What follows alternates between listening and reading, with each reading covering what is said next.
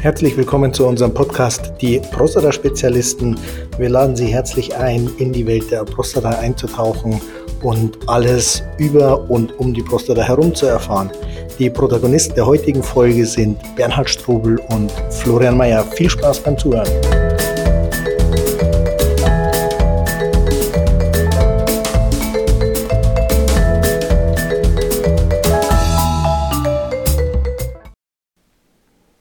Der Titel der heutigen Episode unseres Podcasts ist Die Prostata und der Arztbesuch.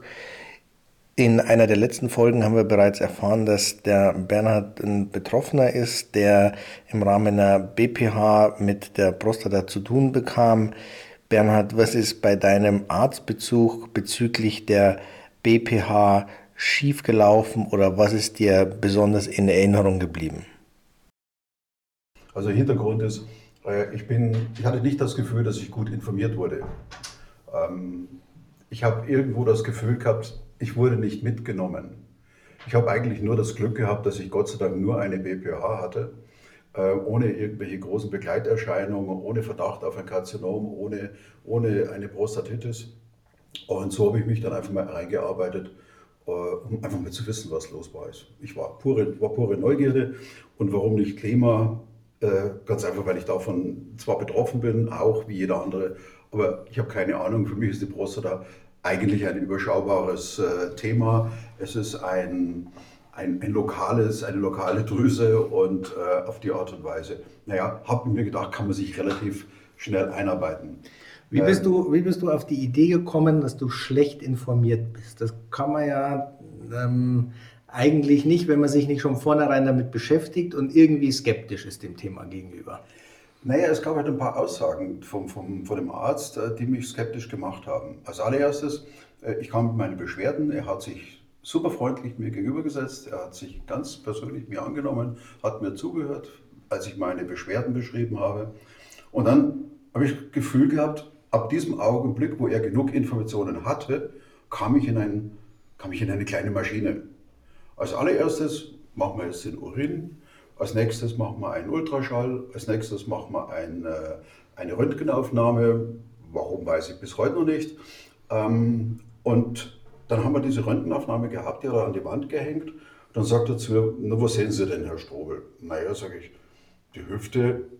ja, sagt er, das sehe ich auch. Da gibt es vielleicht mal eine Baustelle. Aber zur Prostata, ja, sage ich, die ist ganz schön groß, wenn ich das so sehe. Weil das konnte, was sagt immer im Volksmund so, der Blinde mit dem Krückstock erkennen, dass das nicht normal war. Naja, und dann ähm, habe ich ihn gefragt, was heißt das jetzt? Naja, dann sagt er, wir schauen uns das Ganze jetzt an. Das kann man am Anfang medikamentös behandeln und dann kommt wahrscheinlich irgendwann einmal ein, ein, ein Eingriff, weil er sagt, das wird nicht besser. Äh, Sie können mit den Symptomen so einigermaßen noch leben ja, das geht. Ähm, und, aber irgendwann kommt der Punkt, da sagt er, dann lassen Sie es machen, einfach aufgrund der Gewohnheiten. Und ich sage zu ihm, okay, und was machen wir dann? Und dann kam wie aus der Pistole geschossen.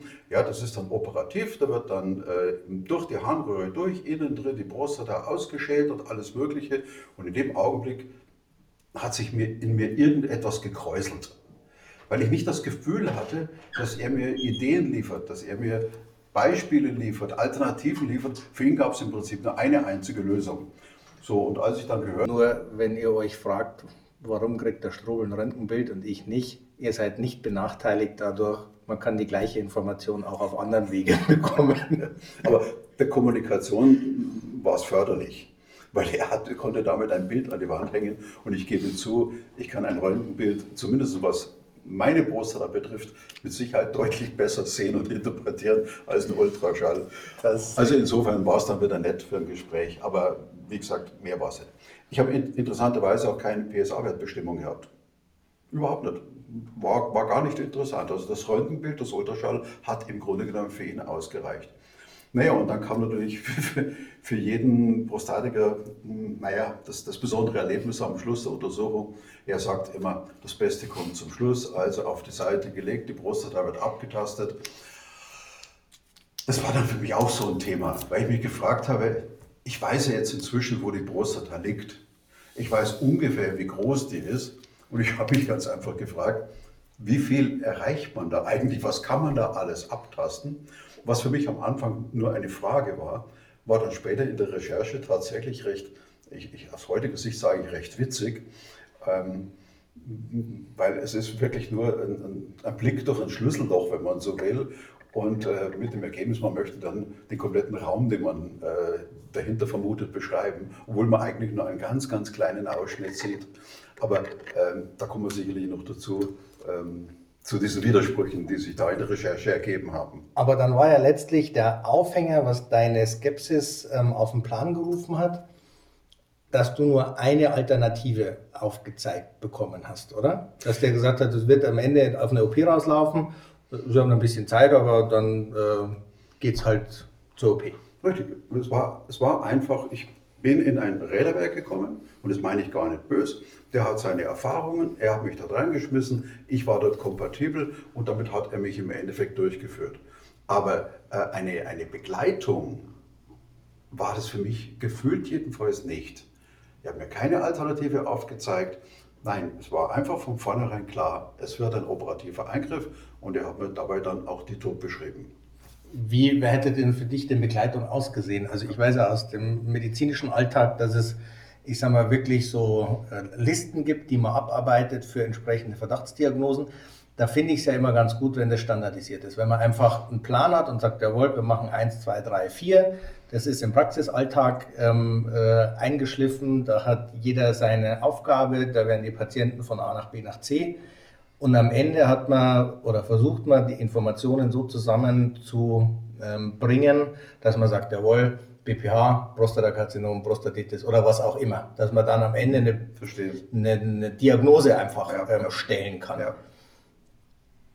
Was war für dich der Punkt, wo du gesagt hattest, oder wo du für dich gedacht hast, ähm, da fühle ich mich nicht begleitet? Was, was hat dir gefehlt? Es ist, es ist eigentlich eine ganz, es ist eine Banalität.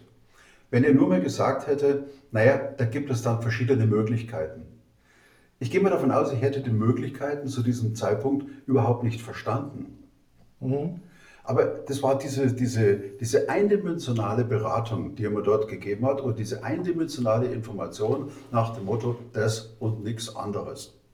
Und das ist für mich immer zweifelhaft, weil ich einfach nicht mehr glaube, dass es auf dieser Welt immer nur eine Lösung gibt. Ich bin sicher, es gibt immer mehrere. Und äh, ich habe einfach auch die Lebenserfahrung, dass die Lösung, die einem vorgeschlagen wird, nicht unbedingt immer die, in diesem Fall die patientenfreundlichste sein muss. Äh, jeder schlägt das vor, was ihm am meisten zusagt. Sei es, weil er es am besten kann, wenn er etwas selber macht, sei es, dass man am besten daran verdient. Irgendwo hat ein Mensch. Vielleicht auch einfach, weil er die besten Erfahrungen hat. Oder weil er die beste Erfahrung hat, ja klar. Wobei er diese, diese Operation selber gar nicht gemacht hätte. Ja, aber die besten Erfahrungen für die Patienten einfach gemacht hat. Also wenn er, wenn er jetzt fünf zum Greenlight Laser geschickt hätte und es wäre nichts gewesen und fünf zur, äh, zur Resume und es wäre nichts gewesen und er schickt fünf zur Turb und denen geht es bestens, dann könnte ich nachvollziehen, dass er sagt, okay, die Turb scheint äh, das Beste zu sein, dann ähm, äh, werde ich diesen Weg für meine Patienten priorisieren, weil die Erfahrung, weil meine Erfahrung ja. oder seine Erfahrung an der Stelle ist, dass die Turb halt am besten funktioniert. Ja, ja, nur mit meinem heutigen Wissen, meiner heutigen Erfahrung, glaube ich dem nicht mehr so. Weil auch ich, ähm, oder wie viel, wie viel Feedback bekommt ein Arzt nach einer Operation? Kommen die Patienten anschließend wieder? Ich bin zum Beispiel nicht mehr zu ihm gegangen. Und, und, das heißt, hat er überhaupt die Erfahrung? Du hast angesprochen Resume, du hast angesprochen die TURB, du hast angesprochen äh, noch andere, andere Verfahren, auch die Galvanotherapie. Ähm, wenn er die Erfahrung nicht hat, wie kann er dann mit dieser Erfahrung oder wie kann er beraten ohne, ohne Kenntnis, ohne eine Erfahrung zu einem bestimmten Therapieverfahren? Das funktioniert ja nicht. Für ihn war einfach das sein Leben, er hat es so empfohlen und er hat es dann entsprechend noch an mich weitergegeben. Das war eine Kleinigkeit. Ich hatte nicht das Gefühl, da gibt es irgendwo, irgendwo Alternativen. Und das hat mich einfach gejuckt zu sagen, was gibt es für Alternativen. Ich habe ihm noch nie einen Vorwurf gemacht. Ich habe gesagt, das ist er. Genauso wie ich heute zu einem BMW-Händler gehe und der wird mir auch nichts über Mercedes oder sonst irgendwas erzählen. Der erzählt mir einfach über das, was er hat und er gibt mir seine Erfahrungen weiter. Und es liegt an mir, inwieweit ich mit diesen Informationen leben kann oder nicht. Also bis dahin war alles gut. Ja, Bernhard, du sagst, bis dahin ist alles gut. Ähm, letztlich hat die, dieser Arztbesuch ja dazu geführt, dass du eine ganze Plattform über die Prostata entwickelt hast, über mehrere Monate hinweg, so dass ich ein bisschen in Zweifel ziehe, dass wirklich alles gut ist. Aber ähm, ich freue mich, dass du äh, so ausführlich ähm, über deinen Arztbesuch berichtet hast. Ähm, ich würde mich auch über Highlights freuen, ähm, die Zuhörer erlebt haben bei ihrem Arztbesuch bezüglich der ähm, Prostata. Lasst uns die gerne zukommen, weil es äh, gibt immer wieder Kuriositäten, die man sich eigentlich gar nicht vorstellen kann, äh, dass sie wirklich stattgefunden haben. Ähm, wir würden uns natürlich darüber hinaus freuen, wenn ihr den Podcast abonniert.